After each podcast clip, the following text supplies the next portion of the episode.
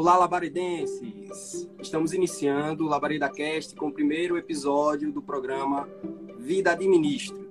E nosso convidado de hoje é bem suspeito a falar, né? Então, Anderson Alcântara, seja bem-vindo. É uma honra ter a sua pessoa aqui, tá? Nada é por acaso. Deus me mostrou seu rosto logo após eu ter essa ideia, né? depois dele me apresentar essa ideia aqui do Labareda Cast, tá? Então, o que é que o senhor tem a dizer? Eu me sinto muito honrado. É, o, o, convite eu particularmente não esperava, é, mas é algo que eu acabo me identificando, porque essa filosofia de vida para mim, a realidade, um ministro de Deus, alguém que ministra através da palavra, através do louvor, é, a principal coisa que ele tem que transmitir são ensinamentos mediante a sua vida para a comunidade. Então, me sinto muito feliz em estar abordando esse tema agora à tarde com você. Amém. Eu que agradeço, né, sua presença aqui. Vamos seguir com o podcast. É, eu tenho algumas perguntas para você, certo?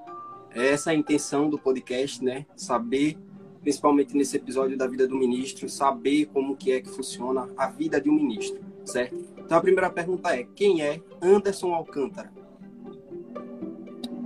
Anderson Alcântara hoje é um pregador do, do Evangelho. Na realidade, nós estamos em uma fase que, que eu sempre digo e coloco dentro de mim, que é uma fase iniciante. Né? É, não é uma fase avançada, muito pelo contrário, porque nós temos muitos homens e mulheres de Deus que já trilharam um caminho muito maior do que a gente trilhou. Só que o interessante é que Deus não parou de levantar homens e mulheres de Deus. Muito pelo contrário, ele a todo momento está à procura de alguém que esteja na brecha. E eu me coloquei nessa brecha para ser usado. Apesar de ser jovem, é, não ter uma larga experiência como várias outras pessoas, eu tenho me colocado na brecha para poder entender qual é a vontade de Deus para minha vida e para esse tempo. Amém. É, Anderson, o que é que faz Anderson Alcântara atualmente? O que é que você atualmente, faz, da vida. Atualmente, eu, por é, e isso, agora você fez uma pergunta que vai mexer com muita coisa.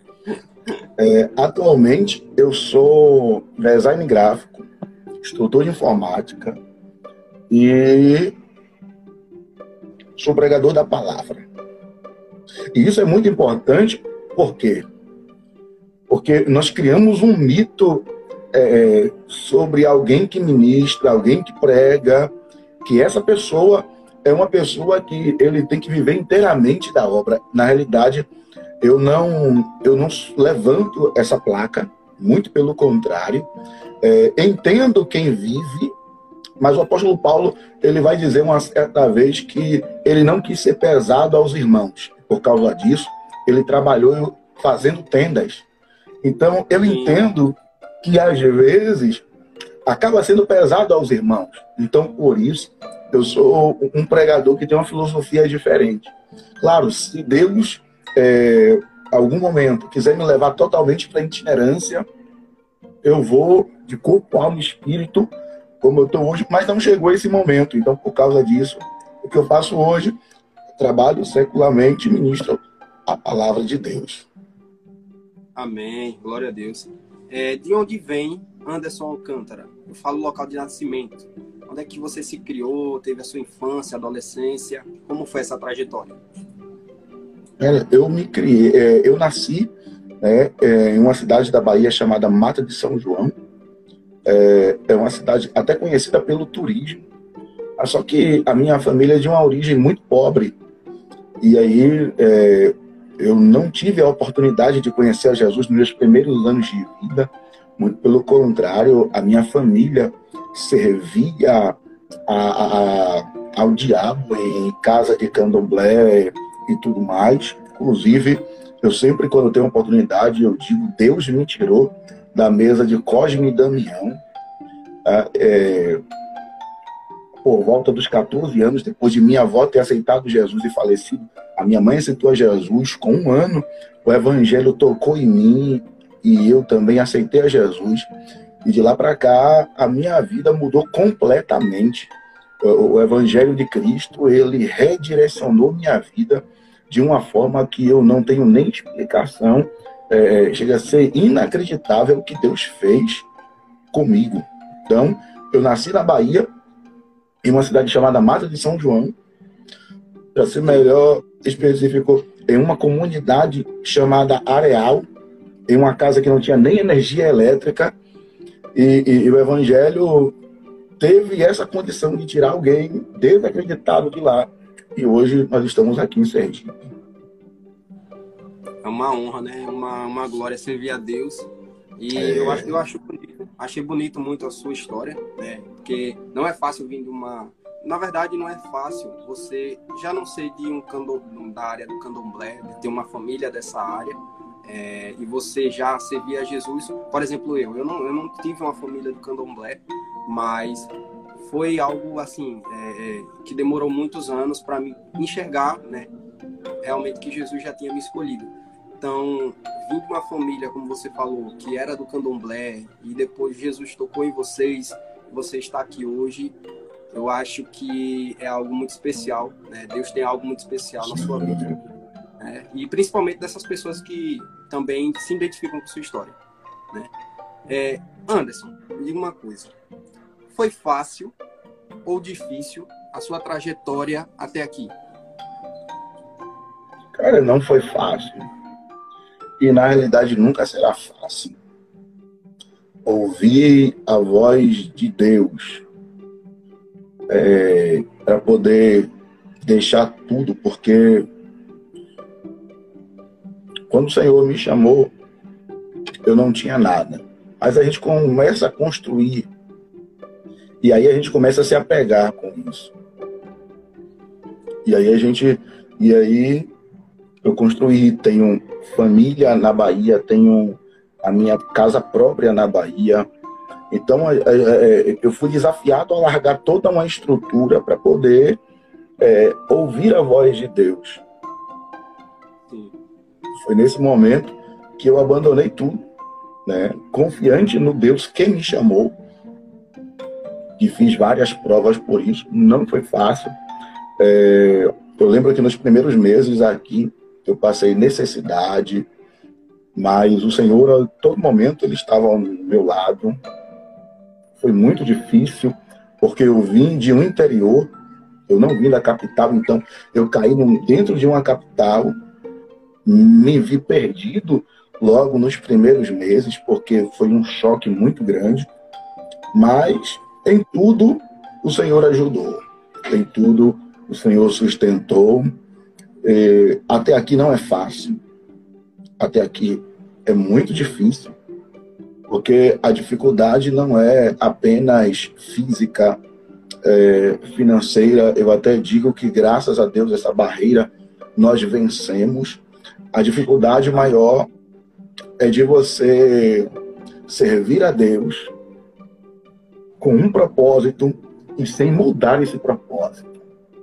O ser humano, ele é dotado de emoções e, e, e você mesmo sabe, hoje a gente está lá em cima muito bem, amanhã é, uma dificuldade ou outra se apresenta e você às vezes quer mudar a rota, você às vezes fica com medo, fica indeciso, qual vai ser o próximo passo para poder não sair do centro da vontade de Deus. Até mandar um abraço para a irmã Ana Paula.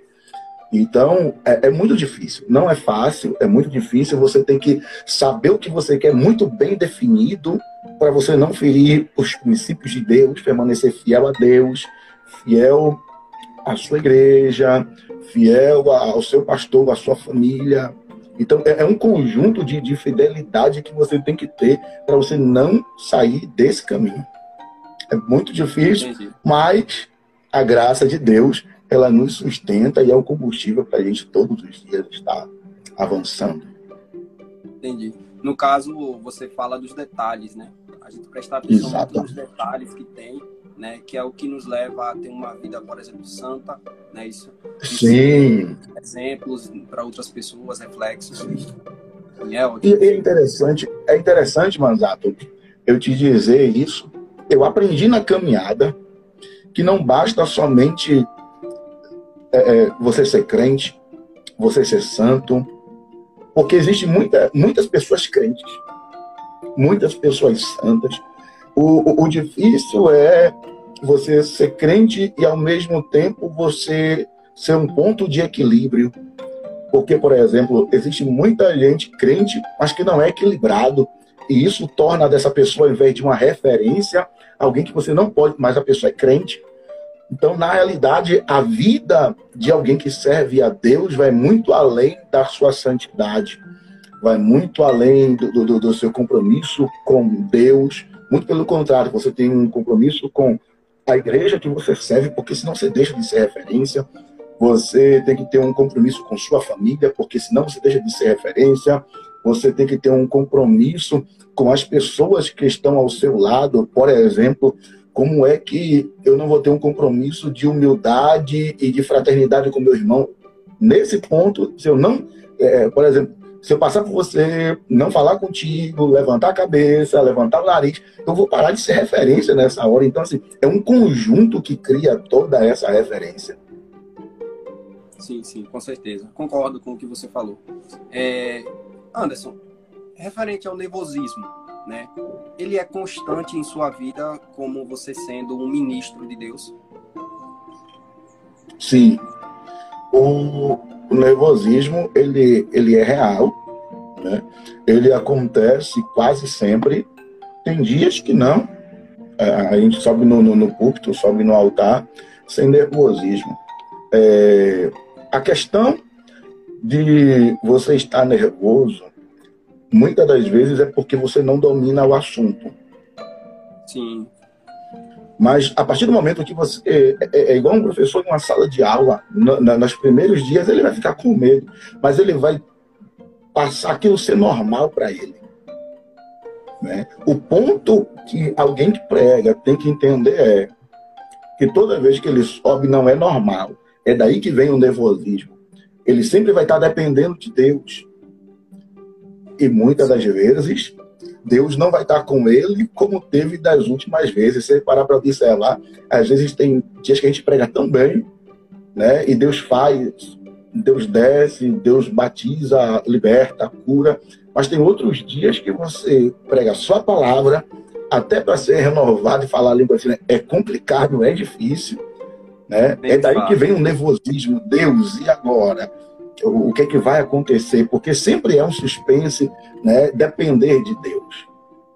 Sim, é, eu acho que essa questão, assim, só um, um, comentário, né, concordo com o que você falou, é, todas as vezes que a gente vai subir, é uma grande responsabilidade, né, você está carregando ali o que as pessoas vão ouvir e até o que muitas precisam ouvir, né, isso. É, você tem mais experiência que eu nessa área, né? Eu, você já viu muita coisa acontecer. Então, assim, eu particularmente acho que é uma grande responsabilidade.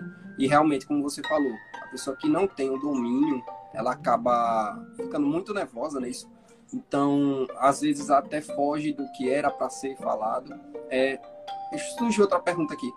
Em questão disso, você acha que quando a pessoa foge do, do, da palavra que foi dada ali, o que é que ela deve fazer? Relação a isso? Quando ela foge daquela palavra por conta do nervosismo?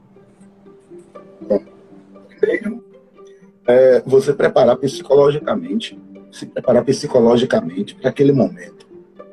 É, e isso tem, alguma, tem, tem algumas estratégias que eu uso. Por exemplo, é, a sede do João Alves, ela é enorme. Imagina você ministrar um dia de domingo com ela cheia. Então, a, aquilo ali é para você suar frio. É, é, eu, eu, uso algumas estratégias. Primeiro, eu mando comando para minha mente, é, nem me fale de nervosismo. Então, Marcelo Oliveira, eu, eu uso algumas estratégias que, por exemplo, eu mando comandos para minha mente, né? que no caminho você vai aprendendo algumas estratégias. É aí que você vai desenvolver algum, algumas programações para sua mente tentar se adaptar àquela realidade. Essas pessoas são pessoas normais igual a mim. Elas não são é, é, é super pessoas. Se eu prego para 30, 40, 50, eu também consigo pregar para 500, para mil. É só eu fazer o que eu faço quando eu estou pregando para 300. E aí eu começo a, a liberar. Calma um pouco, respira um pouco, bebe água e vamos lá. Então, a gente usa sempre essas estratégias porque se a gente não usar isso e deixar o nervosismo tomar conta, que é o que não pode acontecer, se o nervosismo tomar conta de vez de você, é, você está perdido perdido totalmente. Então, Josiel, no caso, abençoe. Pastora Jéssica, cara, olha só, nós temos aqui a pastora Jéssica agora lá de Deus, de dores. Bênção de Deus. Estive lá semana, algumas semanas atrás.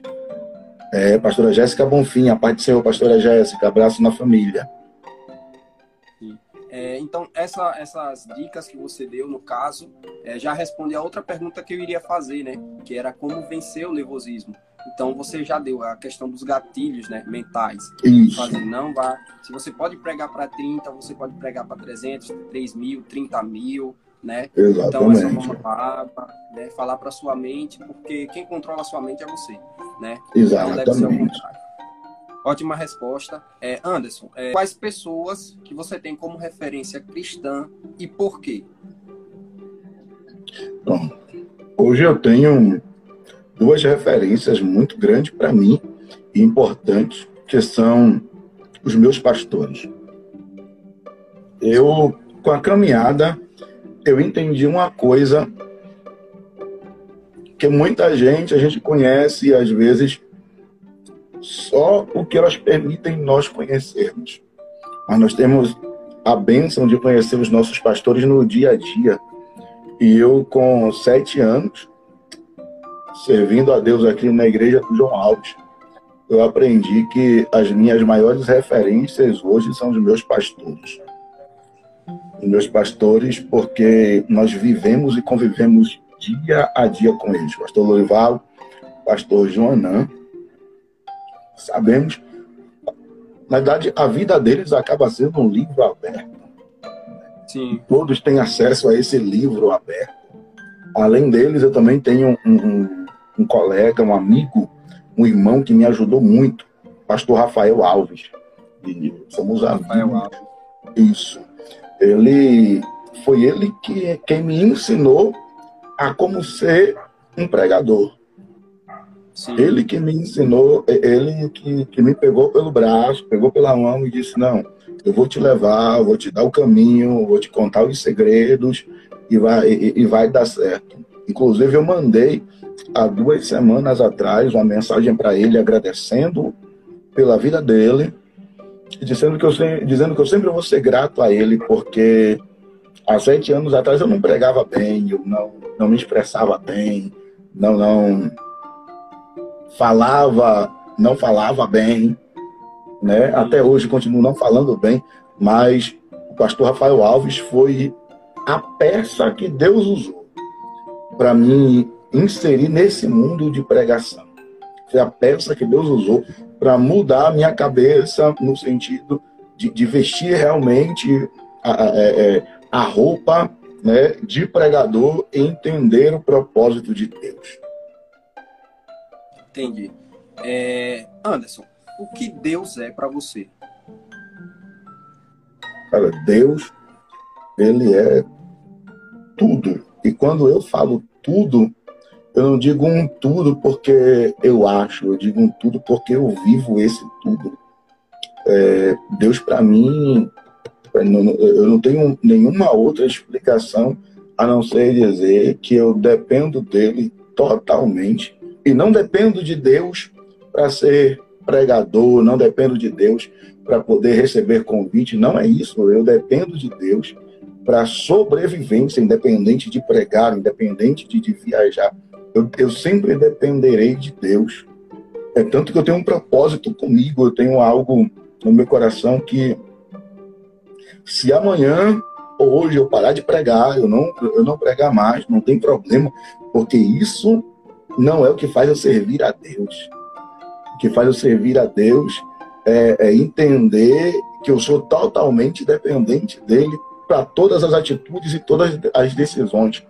Manzato, deixa eu só te dizer uma, uma coisa para você ter uma ideia. Cara, eu tô em um outro estado. Eu tô em um lugar que eu não tenho parentes. Eu tô em um lugar que eu cheguei sem amigos. E eu tô em uma igreja hoje, que é a Assembleia de Deus do João Alves, é a Assembleia de Deus, é, é, com o maior templo no estado, que não é fácil, não é fácil você conseguir que os outros te vejam em uma igreja grande como é a nossa, mas o Senhor, ele, ele tem nos ajudado até aqui. A mão de Deus, ela tem nos sustentado. Então, Deus é tudo para mim, cara. Deus é tudo, tudo, tudo, tudo, tudo. Boa. É, Anderson, o que o seu ministério significa para você? O que o seu ministério significa para você? Meu ministério significa o propósito de Deus para edificação de vidas. Porque esse é o propósito biblicamente. O Espírito Santo, ele distribui os dons para como ele quer, para a edificação da igreja. Meu ministério significa uma ferramenta que Deus usa para a edificação do corpo de Cristo. Eu não uso o meu ministério, por exemplo, para sobressair dos outros, para poder é, tirar vantagens e proveitos, não. Eu me sinto servo da igreja. Eu me sinto servo de Cristo. E, e eu não sou privilegiado quando eu subo no púlpito para poder ministrar. Não. O privilegiado é a igreja,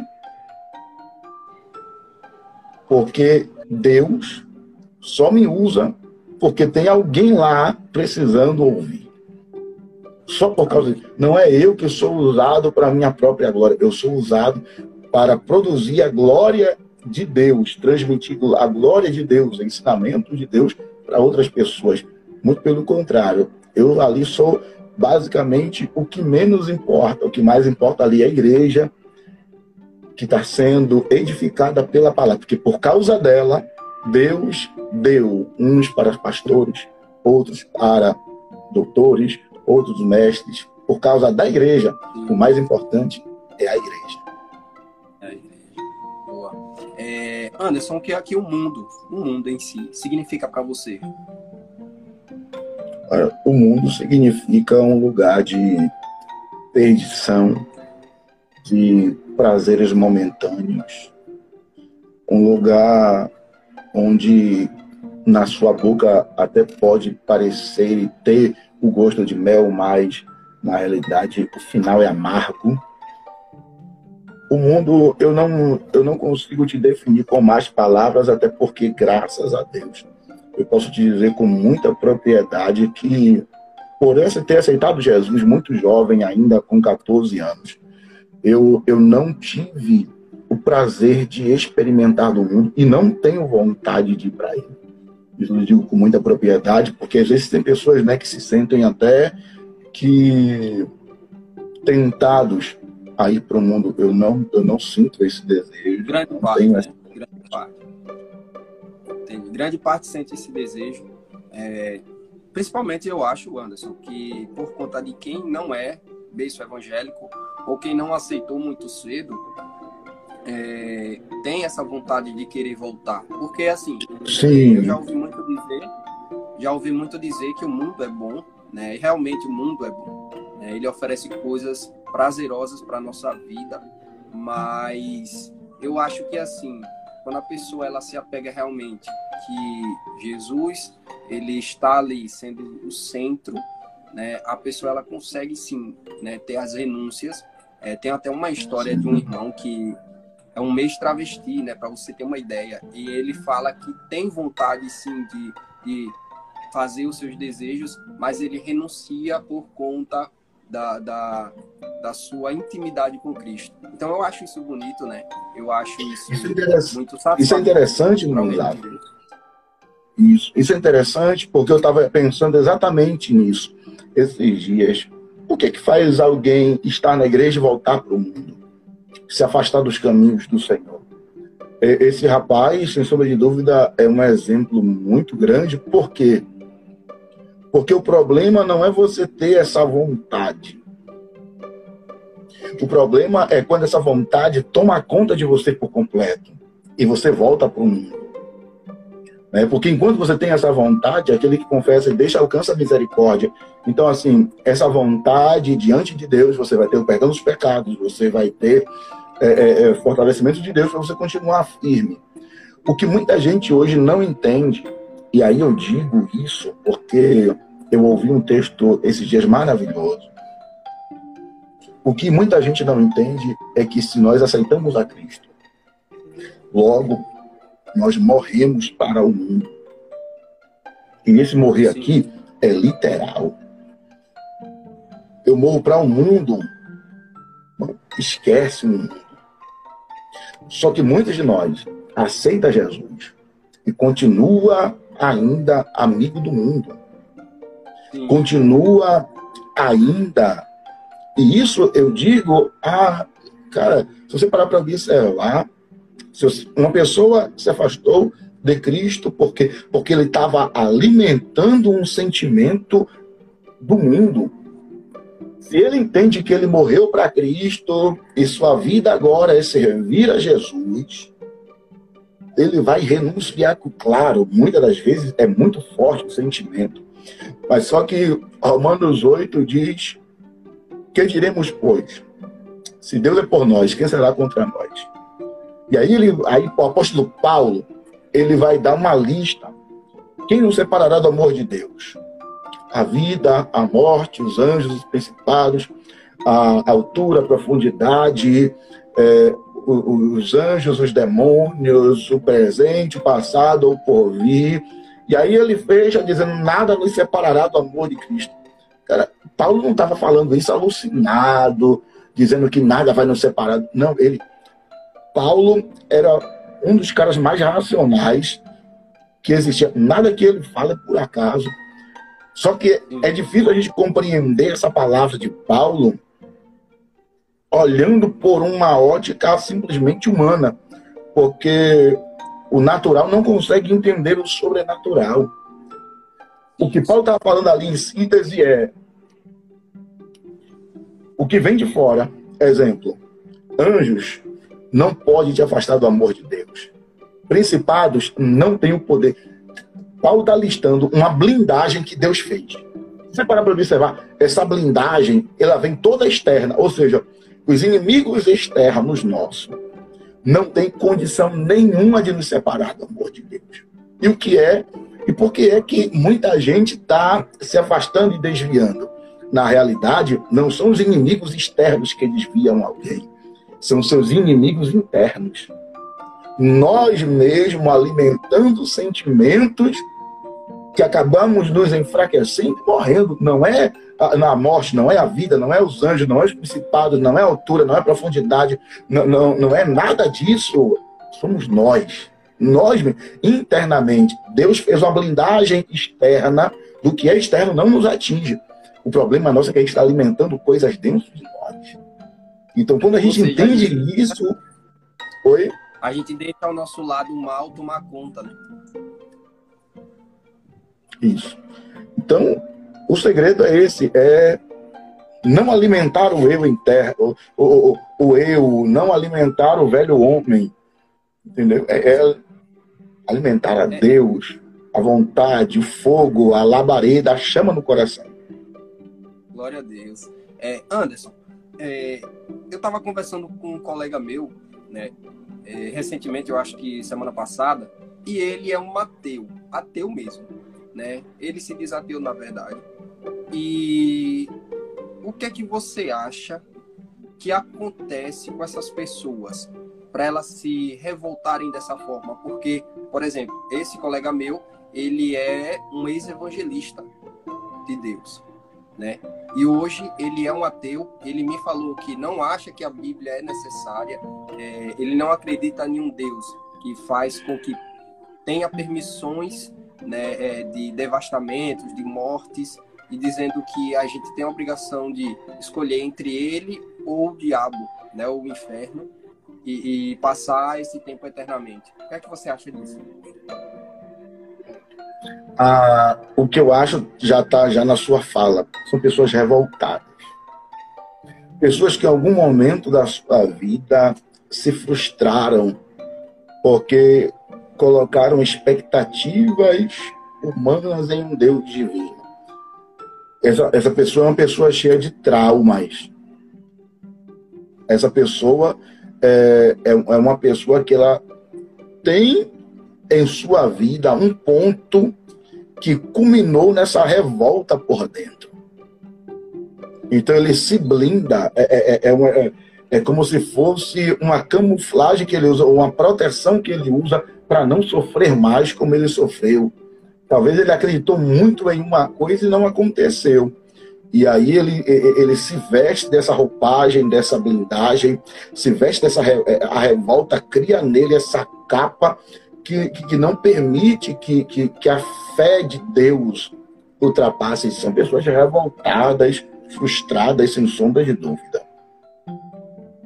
Entendi. É, Anderson, em referente a isso, a revolta, tudo mais que a gente já comentou, é, você acha que o apocalipse ele já está próximo de acontecer? Sim, sem sombra de dúvidas. O, o final dos tempos, né, ele, ele já está aí e te digo que só falta Jesus Cristo vir buscar a igreja. É, a palavra que diz que esta, e o evangelho do reino será pregado em a todas as nações. Aquilo, essa palavra se aplica ao aos sete anos né, de, de tribulação. Não se aplica agora. Então, todas as profecias elas, elas se cumpriram e estão se cumprindo. Então, está muito mais perto hoje da vinda de Jesus Cristo para buscar a sua igreja. Anderson, é, tem pessoas que eu converso que falam que só falta apenas um sinal. Você concorda com isso? Só falta o? Um sinal para a volta de Cristo. Qual seria o sinal? Então, eu, eu, eu, conversando eu com concordo pessoas, que não. O, o sinal seria a questão do anticristo, né? conceder a paz no mundo e tudo mais. Referente a isso, eu tenho outra pergunta, né? Já, já seguindo isso. Pronto, segura, é... se, segura aí. Com respeito ao anticristo, a paz no mundo, isso se dá exatamente no momento que a igreja é arrebatada. Porque a igreja é arrebatada e o anticristo se manifesta. E não o anticristo se manifesta e a igreja é arrebatada. Pode. Só para não perder. É, não, tudo bem. É, o que é que acontece? É, referente ao aquele símbolo da paz que foi posto em frente à sede da ONU, né, que muitos dizem que representa a, a, o, a besta, né, que está na Bíblia. Então, assim, o que é que você acha sobre isso? Você acha que referente a isso, realmente o, o, o Apocalipse só falta um sinal? né, para o anticristo voltar, se manifestar, dar a paz e depois vir tudo mais e a volta de Cristo? Sim, é, eu tenho muito cuidado ao afirmar alguma coisa e aí eu procuro sempre referências na área. Hoje, uma das maiores referências na área se, se chama Denilson Lima. Ele é um escatólogo, inclusive eu tive o privilégio já de fazer seminário com ele de escatologia e ele afirmou que sim, é um sinal da vinda de Cristo e que o anticristo já pode estar entre nós. Ele falando essas palavras, conhecendo as escrituras e conhecendo os sinais e o que diz lá no livro do Apocalipse é um dos sinais da vinda de Cristo. O mundo está se preparando para receber o filho, esse filho de Satanás. Então, sim, é, é, é um dos sinais da vinda de Cristo. É algo sério, esse, mas que os servos de é Deus, por exemplo, eu já estou gritando Maranata. Maranata. Meu Deus. Mas a gente tem que gritar realmente, eu concordo com você, tem que gritar Maranata, porque, meu irmão, as coisas estão se caminhando realmente, é uma opinião minha própria, para realmente o fim. Né? Eu também, particularmente, achei que esse símbolo da paz né, se, é, significaria a questão da manifestação do anticristo. Né? Então, posso estar errado, mas eu, como crente e não conhecedor é, gran, grande, assim, grande conhecedor da palavra, né? Sou bem pouco, né? Meu conhecimento é mínimo perante a Bíblia porque ela tem inúmeras aplicações, inúmeros ensinos, mas assim, eu acho particularmente que esse símbolo, né, da paz, ele já é algo é, pré-apocalipse, né? Então, é, é, é, muito, assim, é muito complicado a gente tratar da questão do apocalipse, porque tem muita gente que fala demais e tem muita gente que fala de menos, não é isso? Então, não é isso? Então, assim, é, Anderson, já pulando dessa parte da, da, da questão do, do apocalipse, né? O que é que você pensa sobre a nossa geração? A nossa geração ela é uma uma geração complicada e difícil de se trabalhar. A nossa geração ela está envolvida com tantas coisas que nos distanciam de Deus. Exemplo, a nossa geração, a geração dos nossos pais na fé foi uma geração que sofreram perseguição, de coronéis, eu digo aqui Nordeste, é, de coronéis, porque não queriam saber do Evangelho de Cristo. A, a geração de nossos pais na fé foram homens que não tinham recurso, não tinham a mínima condição, mas caminhavam quilômetros para poder pregar o Evangelho, falar de Jesus, a geração de nossos pais na fé foi uma geração que abriram mão é, é, é de terem uma vida tranquila para poder se doarem totalmente. Eles não tinham condições. A nossa geração é diferente. A nossa geração, nós somos, nós somos uma geração que temos tudo. Nós não andamos mais a pé. Nós não Sim. sofremos mais com um ovo para poder dividir para seis filhos nós não temos mais é, a falta de amparo, muito pelo contrário. É, aonde você chegar em uma igreja, pelo menos a igreja vai estar ali ajudando algumas famílias, amparando. A igreja, a igreja, nós, essa geração de hoje é uma geração rica, mas é uma geração que também é acomodada. Eu digo acomodada na frente de uma TV na frente de. Na verdade, TV não, porque a nossa geração até isso já descartou. Eu não sei você, mas eu não assisto nem mais TV. A geração é, é, é, Então, a geração é, é, é uma geração que está toda online hoje. E isso acaba nos deixando cômodos. Isso acaba é, nós querendo que não andar para poder e participar de um círculo de oração, por exemplo, no bugio. E se for, a gente quer que o Uber pare na porta e a gente só entre e saia lá. E quando Então, assim, essa é uma geração de muitos desafios.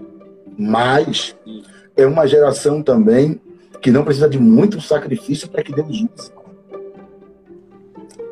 Vou lhe explicar melhor. A geração de nossos pais ela foi uma geração que precisou. Hã? Já peguei a referência até. A gente a, precisou orar muito, se dedicar muito, é, é, perseguição muita, Mas a geração de hoje é diferente. Nós temos tudo ao nosso lado. E quando nós largamos esse tudo que a gente tem e nos entregamos diante de Deus, não precisamos de muitas coisas para que Deus use a gente. Você vai ver muitos jovens hoje que, assim, são Nutella mesmo. São frios, frios, frios. Mas você vai ver outros jovens que estão com o coração é, é, é, é, incendiado pela palavra de Deus, pelo Evangelho de Cristo. E você vê que esses jovens não passam mais noites a fio orando. Não. O jo a, a igreja de hoje é uma igreja que, para uma pessoa se destacar, ela não precisa subir no monte e ficar lá três, quatro, cinco dias, dez dias em propósito. Muito pelo contrário. Se você parar para observar, nós fazemos pouco sacrifício e Deus, ele nos usa mais hoje do que usava. E, na realidade, isso é pelo contexto que a gente vive. Então, o sacrifício pouco hoje, na realidade, acaba em um peso de glória maior. Porque também é muito mais difícil de você sair de frente da onde você está para se dispor para Deus. Sim, sim, sim, tenho certeza.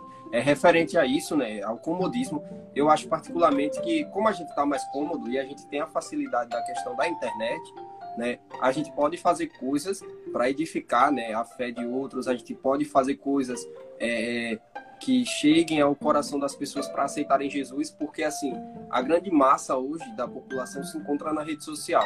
Você concorda comigo? Se encontra na rede social. Então, assim, é, quanto mais coisas houver na rede social referente a Cristo, né, vai ser bom, porque assim, tem muitas pessoas que eu converso que falam, ah, mas a internet, eu não vou fazer isso pela internet porque é, pela internet é, é, é, coisa do demônio, né? A internet é coisa do demônio, o diabo que criou isso.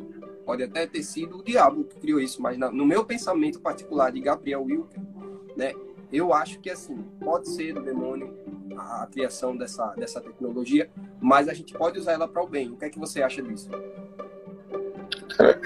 É, eu acho que é ser muito tapado para poder dizer que a internet é do demônio. Porque como é que uma coisa boa, propagação do evangelho, na realidade, o demônio está no coração de pessoas que, ao invés de procurar edificação, está procurando outras coisas na internet. Então, isso é, isso é o que eu acho. Porque se você parar para observar que numa pandemia como essa, os nossos olhos se abriram para poder entender que as pessoas estavam na internet por causa disso, precisamos evangelizar. Esse podcast hoje é justamente por causa disso. Tem pessoas passando por aqui né? E ouvindo um pouco da palavra de Deus, saindo. Quantas pessoas não são edificadas? Mas esse problema, Manzato, não é de hoje, cara. Esse problema com a igreja aceitando é, é as novidades que vêm, vem desde a época dos nossos pais da fé. Cara, eu conheço pessoas que receberam já disciplinas por terem uma televisão dentro de casa. Meu Deus. Aí é, é o é, é. extremo. Entendeu? Então, isso já acontece com uma certa, já acontece com uma certa frequência. A igreja, por nós é, é, nos fecharmos para a, Bíblia, a Bíblia, nós não conseguimos ver os horizontes e ver as possibilidades. Então, por causa disso, nós temos muita dificuldade, mas que aos poucos, uma geração como a nossa, Manzato, Anderson, Bia, Raquel, né, Nani, é, é, essa geração está entendendo que nós precisamos da internet, assim como os nossos, assim como alguns também precisaram da televisão para poder pregar o evangelho. Tudo isso são veículos. O problema das pessoas é que às vezes descem em pontos que não eram para descer. Sim, com certeza, concordo com você. Como é que você se sente de ser admirado e também de servir como exemplo para pessoas, né? Eu, primeiro, em ser admirado, eu me sinto constrangido. é, é sério. Nani, melhorou agora, Nani? O meu também o meu melhorou agora. É, eu me sinto constrangido eu, eu particularmente, eu te digo, não, eu não me adaptei ainda a isso. Sim. É, porque, Manzato, é, me sentir admirado me faz entender que alguém está dando, está reconhecendo algum mérito meu. Apesar de todo o sacrifício, apesar de toda a dedicação, ó, pronto, Nani. Apesar de toda a dedicação a Deus que eu tenho, quando eu, na realidade, não é a minha dedicação que as pessoas admiram, na realidade, é o resultado disso no altar que as pessoas admiram. É como a gente prega que as pessoas admiram. Então, e como a gente prega, e como eu prego, na realidade é totalmente Deus. Eu vou te explicar por quê. Diferente de outros pregadores, Deus me concebeu a graça de não de não precisar de Gemerson, abraço. Não precisar de ficar procurando referências, procurando comentários, procurando é, é, é, é outra coisa, base para poder pregar. Muito pelo contrário. Deus me deu a graça de pregar a palavra revelada, a palavra rema, como é, é, é dito teologicamente. Como é que funciona isso? E aí eu, eu começo a notar. É dom de Deus, realmente. É, é algo que foge do meu controle. E porque eu não tenho esse trabalho de ficar fazendo mensagens, ficar noites a fio estudando, procurando comentários, dicionário, isso e, e aquilo outro, eu eu acho que eu não, não sou merecedor da, da, da do reconhecimento, da, da, da, honra, da glória. Eu sei que Deus trabalha e faz e opera, mas eu não me sinto merecedor, me sinto constrangido realmente. Sobre referência para outras pessoas, eu sinto que é o meu dever mínimo.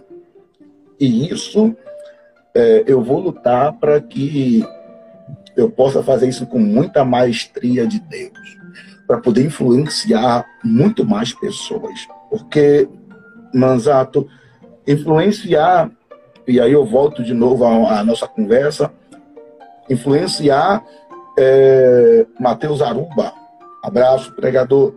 É, influenciar não se trata apenas de pregar. É isso que os meus colegas, quando eu falo colegas, eu, eu generalizo todos, tem que entender. É, influenciar não se trata de ter dom. Influenciar se trata de todo um conjunto, de ter caráter, de, de, é, de ter fidelidade. E aí eu volto a Deus, a sua igreja, a seu pastor, a sua família, Sim. ao seu ministério. Então, tudo isso é que vai te dar a base para poder você ser referência. E como eu te disse, é, em, outro, em outro momento, não é apenas eu sustentar um título. Não, isso não é ser referência. Ser referência não é apenas eu, eu subir no altar e pregar bem. Não, isso não é ser referência. Ser referência se dá no momento que eu desço do altar que as pessoas estão me observando, Sim. que as pessoas param e me cumprimentam, Verdade. que as pessoas que as pessoas estão olhando para a minha família. Então é nesse momento que eu me torno referência. Porque se você parar para observar, tem muita gente que prega muito bem, canta muito bem, mas que não são referências em nada para ninguém. Sim, com certeza. Então, então o, o que amigos, ó, Jefferson Roberto, pode ser o meu pregador, pregador top, evangelista Jefferson Roberto. Então, ser referência se trata não apenas do dom, mas se trata de todo um conjunto da nossa vida diante de Deus para a comunidade. E isso eu vou fazer é, até as minhas últimas coisas, porque, cara, tá escasso referências em nosso meio. Sim. Existem, existem mas está escasso referências em nosso meio, porque a irmã que prega bem se ilude com isso e acaba desprezando os outros ou acaba se achando melhor do que os outros. O irmão que prega bem acaba se embaraçando com uma coisa aqui, outra ali. Cara, a pessoa hoje pode pregar bem como for. Para mim, ele só influencia na minha vida quando eu ver o testemunho dele sem testemunho, para mim, não é, não é referência. Eu, eu, eu que para Deus o dom também não vai, ser, não, não vai servir para Deus mentir ninguém. Quem mede pelo dom é o homem. Deus mede pelo caráter, na realidade. Sim. É, é, Anderson, referente a, a, ser referência, né, e admirado pelas pessoas, é, eu não sei se você soube, mas esse caso que ocorreu com um pastor até, um pastor bem famoso, né, não vou citar nomes por questão de, de sim, sim. Né, de escândalo, mas assim, ele, eu acho que a mente dele é, se embaraçou um pouco nisso, porque ele é um pastor, ele é um cantor, né? E eu acho que assim, ele viu que, ah, não, esse segredo eu posso esconder das pessoas. Mas tem aquela questão, né? É, Deus, ele mostra no momento certo, né? Deus, ele vai é, é, não escandalizar, mas sim, sim, eu acho, eu tenho na minha mente que Deus, ele faz isso para a gente ver que ele tudo vê e ele tudo pode. Né? Ele mostra realmente o erro que aconteceu. É, muitas das vezes, um erro pode ser consertado, é, vamos dizer assim, no oculto, né? No oculto, mas outros, como esse caso, dele ser uma referência para milhares de pessoas, né? teve que ser exposto para descredibilizar ele um pouco, né? Pela questão de ele estar, tá, vamos dizer assim, enfrentando é, é, a Deus, né? querendo bater de frente com Deus. O que é que você acha sobre isso? Eu tô, eu tô meio vago, até porque você não citou nomes, mas o que eu tenho a dizer, cara, é que escândalos como esse têm que ser expostos. É, assuntos como esse têm que ser expo, expostos, porque são pessoas que se fazem por detrás não serve para ser referência para a gente. E se não serve para ser referência para a gente, tem que ser exposto realmente. É, eu, eu sou daqueles que, se a pessoa pecou, ele, ele tem de Deus a, a graça de receber o perdão. Mas o problema de muita gente assim é que já fazem do pecado um bichinho de estimação e que vive pecando com para essas pessoas eu, eu, vou ser bem eu vou usar uma linguagem muito é, até que pobre é, no seu na sua essência essas pessoas têm que ser descredibilizadas essas pessoas elas têm que ser expostas essas pessoas elas têm que ser envergonhadas. Porque são pessoas que vivem uma mentira, mas quer transparecer para mim e para você que vivem uma verdade. As pessoas não são fiéis com a gente, não são fiéis com Deus, não são fiéis com sua família. Então não serve para poder ser uma referência no Evangelho. E que isso aconteça com muitas outras pessoas, meu sentimento é esse. Que, que quem mente, que Deus revele como disse Raquel, que Deus revela o que está em oculto. Que essas pessoas que, que bebem, tem duas mulheres, é, fazem, acontece, vão a lugares que não é para ir, que essas pessoas sejam pegas realmente e que sejam expostas isso mesmo, porque o evangelho não é isso. Essas pessoas estão vestidas é, em uma roupa de, de, de evangelho, mas o, o, evangelho deles não serve para a gente. O evangelho de Cristo é puro. É, quando a gente passa a concordar com algumas coisas assim, a gente corre o risco de também nos comportarmos igual a eles. Então, eu entendo que o evangelho é muito radical. Santidade ao Senhor. Santidade ao Senhor. É como eu disse, perdão, Deus perdoa, mas tem pessoas que brincam demais. Pessoas, exemplo, é, morreu um, um jovem pregador, eu não lembro qual foi a cidade esses últimos dias. E o jovem, o jovem pregador, quando a gente vai parar para observar, Inclusive, ele, eu, eu, pesquisando, ele já teve no estado de Sergipe, pregando. É, e aí, quando foram parar para poder pesquisar, ele morreu, acho que foi um acidente, não lembro agora. É, e aí, Alisson, né, da dupla Alisson e Neide, né, da antiga, até comentou sobre isso. Cara, o cara prega, mas quando você vai parar para pegar aonde é que o cara estava naquela noite? Ele estava numa boate. com uma moça que a família não conhecia. Sim. Então ele, tava, ele tinha morrido e a moça estava hospitalizada em estado grave. Estava na boate, estava curtindo e estava pregando. Cara, Deus é justo demais. Sim. Os céus é justo demais. Então, pessoas assim tem que realmente. Não cabe a mim expor a essas pessoas. Não cabe a você, mas cabe a Deus balançar a figueira. Verdade. Ótimo exemplo agora. É, teve é. até um exemplo também recente do, de dois integrantes do grupo Kemuel, se eu não me engano, que apareceram também em boates, né? Então, assim, eu acho que a questão de ser referência e estar tá em lugares assim é meio complicado. É muito complicado. É por causa disso que eu aprendi a valorizar os meus pastores. É, um grande pastor, pregador é, é do nosso tempo, eu esqueci agora o nome dele, ele disse: referência para a gente não deve ser é, é, é pregador tal,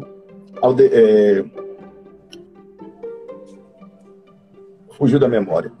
É, Nerildo Ascioli. Pregador não é referência para ninguém, cantor não é referência para ninguém, referência é para você é seu pastor. Come e bebe com você todos os dias que você conhece. Então, é, é isso, que, isso que tem que ser verdade para gente. Referência para a gente que a gente conhece. É por isso que eu não. Eu, Manzato, eu tenho uma. Eu tenho uma linha de pensamento. Cara, eu não quero pregar eu não quero pregar em Gideões, eu não quero pregar na, na, é, na nos 12 dias, é, no Projetando Janeiro, no, no Janeiro Profético. Eu não quero pregar em grandes congressos, eu não quero pregar. Não, cara, eu entendi que a nossa geração precisa de referência. Eu quero pregar na minha igreja, na sede do João Alves, é onde eu quero pregar. No meu campo, é onde eu quero pregar. Porque agora, a gente está participando de um podcast você é um jovem que senta ali no grupo, na, na nossa sede, no grupo é, é, Cristo, Liberdade e Vida. Me fez um convite, cara, para mim isso é top demais. Alguém próximo a mim entende que Cristo é na minha vida e eu posso transmitir o que Deus é, tem me ensinado através desse tempo. Então, para mim, isso é top, perfeito. Referente, Já basta. Referente a isso, é, a gente está continuando a resposta e alguns exemplos dessa pergunta, né? Sem referência. Então, assim, eu, você sabe, né? Eu não preciso nem repetir muitas vezes. Você é uma referência para mim, né? Gosto Amém. de ver suas pregações, acompanho o seu perfil no Instagram. Sempre peço uma ou outra em alguma coisa, né? É um pouquinho é chato, mas. Não, que é isso. É, eu, eu, agradeço muito, né, de você ter aceitado esse convite, de estar aqui respondendo essas perguntas, né? Tá sendo um livro aberto com a gente. Tem muita gente. Sim. Eu mesmo preciso de respostas que vêm da sua boca, né? Porque eu tenho certeza que Deus utiliza você para isso. Então, Sim. continuando, vamos continuar aqui, né? Anderson, qual é o segredo para adorar e servir a Deus? Temor a Deus o temor a Deus e se entregar a Ele de corpo, alma e espírito. Esse é o segredo. Porque nós nunca vamos entender o que é adorar a Deus se entregando com reservas. Sim. Nós nunca vamos entender o que é adorar a Deus é, se entregando pela metade. O segredo para adorar a Deus é você tirar todas as suas barreiras, que é um processo difícil, Manzato. Acredite, tem muitas pessoas que estão na igreja, mas que não conseguem adorar a Deus de verdade, porque fica presa em filosofias, em dogmas, em pensamentos, fica presa em tudo isso, cara. Se, parar, se você parar para observar, uma pessoa ser batizada com o Espírito Santo hoje é muito difícil. É muito complicado. E por quê? Porque a gente fica preso nesses paradigmas nossos e não se entrega à vontade de Deus. É, aconteceu Sim. um fato comigo, Anderson, só atrapalhando um pouquinho. Não, dessa pode. Questão, dessa questão de, de é, vamos dizer assim, é, dogmas, tal, essas coisas assim, coisas criadas na cabeça, ditas para que a gente guarda, né? E eu, eu tinha muita vontade antes, há uns anos atrás, de ser batizado, de receber o dom de línguas ali, né? E tudo mais. Mas um pastor chegou para mim e disse assim: para você receber esse dom, você tem que dar glória. Então eu me prendi aquilo ali. Eu disse: não, eu vou ser batizado dando glória, né? Então aí passou os anos, é, eu desisti dessa questão de, de ir atrás do dom de línguas por motivos de ter ido muito atrás, assim, no meu pensamento, né? De ter ido muito atrás e não conseguido. Então, assim, quando foi que eu já estava aqui nessa sede da, da João Alves, é, teve um pregador, que é pastor, se eu não me engano, que ele falou assim: você não vai dar glória, você vai ser, você vai ser batizado, né? Vai receber o dom de línguas apenas é, ouvindo o seu coração, ouvindo Deus, atra através do seu coração, na verdade, e ele vai sim conceder o dom de línguas. Então eu fiquei meio assim, eu disse: será? Né? Por causa daquele, daquele pensamento, eu disse: não, o pastor lá atrás falou que eu ia ser batizado, né? Eu ia receber o dom de línguas se eu falasse glória, glória, glória repetidas vezes. E comigo aconteceu diferente, né? Eu até relutei ali com o Espírito Santo. Eu falei, não, não vou, eu não vou receber. Se não é para dar glória, então não vou receber, né? E aí foi onde aconteceu o que eu não imaginava. Eu recebi o dom de línguas, né? Então, assim, eu fiquei meio... E aí é onde entra o complemento da sua, da sua resposta aí. Na realidade, Manzato, é, algumas pessoas tiveram uma experiência e essa experiência ele acaba passando para várias outras pessoas a experiência pessoal dele. Só que o Espírito Santo, ele é, ele tem sua multiforma de trabalhar. Exatamente. Então, alguém, eu já vi muita gente, inclusive eu fui uma dessas que fui batizado com o Espírito Santo dando glória a Deus.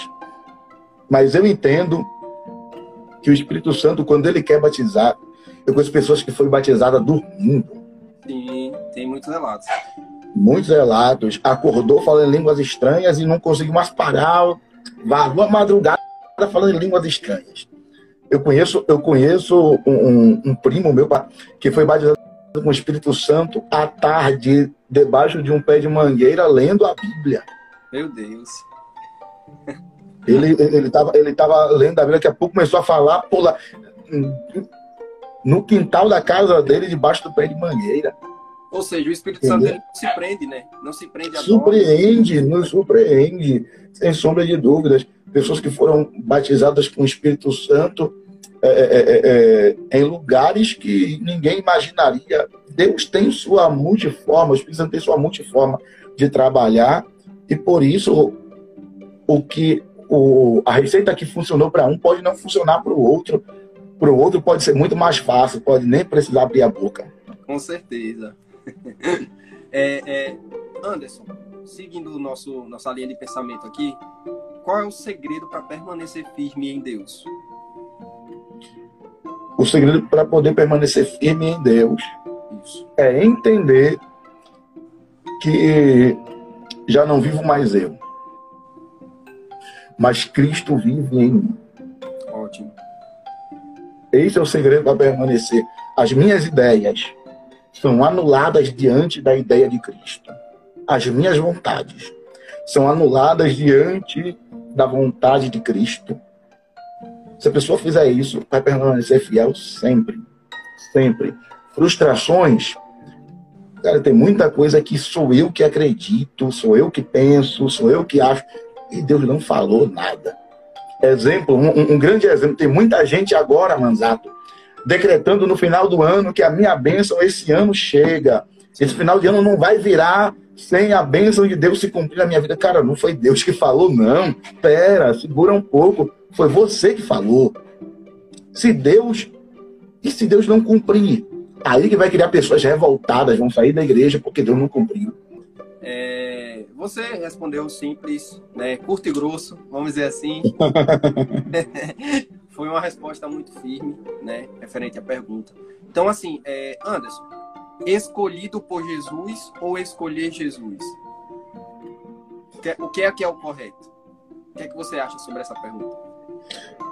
depende da ocasião, depende do momento.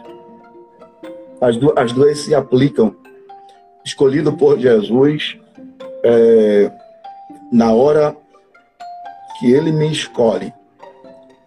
Mas no momento que eu estou com a decisão na mão, escolher Jesus.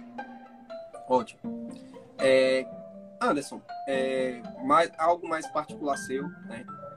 Quem foi o seu mentor né, nessa área espiritual? Quais aprendizados que ficou marcado na sua memória referente a esse mentor? Então, é, com respeito. Valeu, Jefferson. Um abraço, meu amigo. Com respeito a mentores, a minha vida. A minha vida foi, foi uma construção de vários homens e mulheres de Deus que passaram por mim. Então, eu acabei pegando um pouco de cada um deles. Sim. Né? Hoje, por todo o gabarito, toda a experiência que o pastor Loreval tem de ser um dos pioneiros da Assembleia de Deus no estado de Sergipe e de ser hoje pastor presidente do campo do João Alves com toda a sua experiência espiritual, e, e, e, cotidiana com os irmãos. Hoje ele é ele é minha referência para me aprender, para me aconselhar. Cara, Pastor Lorival hoje, sem dúvidas, é minha maior referência. E o aprendizado. Isso. De... É, era isso, os aprendizados que ficou marcados na sua memória. Assim. Aprendizados que ficaram marcados em minha memória. Eu vou te contar Oi? Tá bom, daqui a pouco eu te dou. Essa mamãe. Daqui, é... Aprendizados que ficaram na minha memória. Eu, há mais ou menos um mês eu participei do, do culto de, de ensino com o pastor Lorival. E ele explicou a diferença entre se ajoelhar e se prostrar. Cara, eu saí daquele culto, eu mudei a minha perspectiva no momento de oração. É, é o que foi que eu, o que foi o, o, o, os aprendizados que eu trago? Aprendizado espiritual. É isso que eu trago mais com o pastor Lorival. Aprendizado que a diferença você tem que ser humilde não só diante das pessoas, mas diante de Deus. E tem gente que não é diante de Deus, não é diante das pessoas. Eu tive um pastor, por exemplo, que me ensinou muito com respeito à palavra Bíblia. Ele firmou em minha cabeça uma ideia de que se está na Bíblia, você fala. Se não está na Bíblia, você nem abre a boca.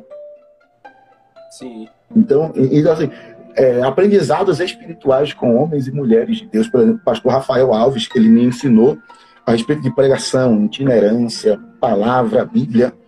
Mas ele disse: não se engane com isso aqui.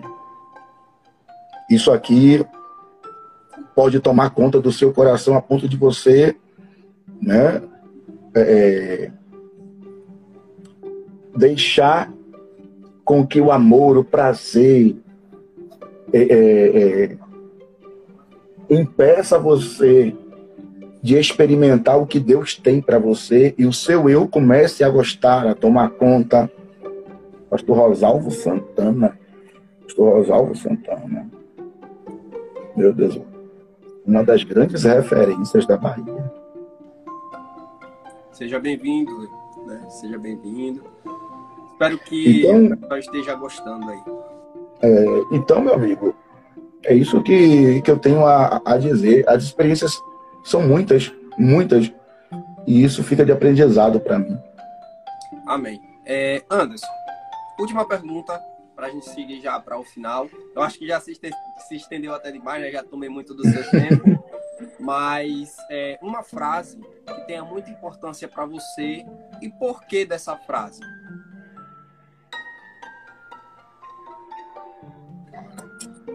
Uma frase que tenha muita importância para mim.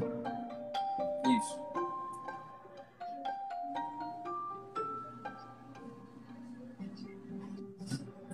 Viver por fé. Viver por fé. E não por vista. A importância é justamente por causa de Deus sempre está nos chamando para poder andar nesse caminho desconhecido para a gente, mais que conhecido para Ele. Acredite, Manzato, da mesma forma com que Deus me chamou, Deus está chamando você, está chamando a outros, que era para poder a gente entrar, passar a cortina e adentrar no, no, no, secreto com Deus e um particular com Deus. Eu não digo particular de histeria, de falar línguas estranhas, não, cara. Eu digo de experiência Entendeu? Então, viver por fé. Sim. E não por vista. Ótimo, que falta, que falta, o que falta é isso. Homens. É, e aí eu vou usar a frase de Samuel Mariano. que falta é isso. Homens com coragem de viver por fé. Homens que tenham coragem de atravessar o deserto a pé. Homens que entendam que Deus está chamando eles. Amém. Então, agradeço a participação no Labareda Cast. Sou grato Amém. por você ter aceitado, né? E compartilhado um pouco da sua história com a gente. Acredito que vidas serão edificadas através dos seus pensamentos compartilhados aqui, tá bom? Amém. Muito obrigado. É, obrigado, Gonzato. Espero que seus corações estejam cheios e que o Espírito Santo venha fortificar cada vez mais suas mentes, né? Que todos nós venhamos ser revestidos de poder a cada momento né? Curta, comente, compartilhe esse podcast com quantas pessoas você puder. Nos siga nas redes sociais, arroba LabaredaPDC.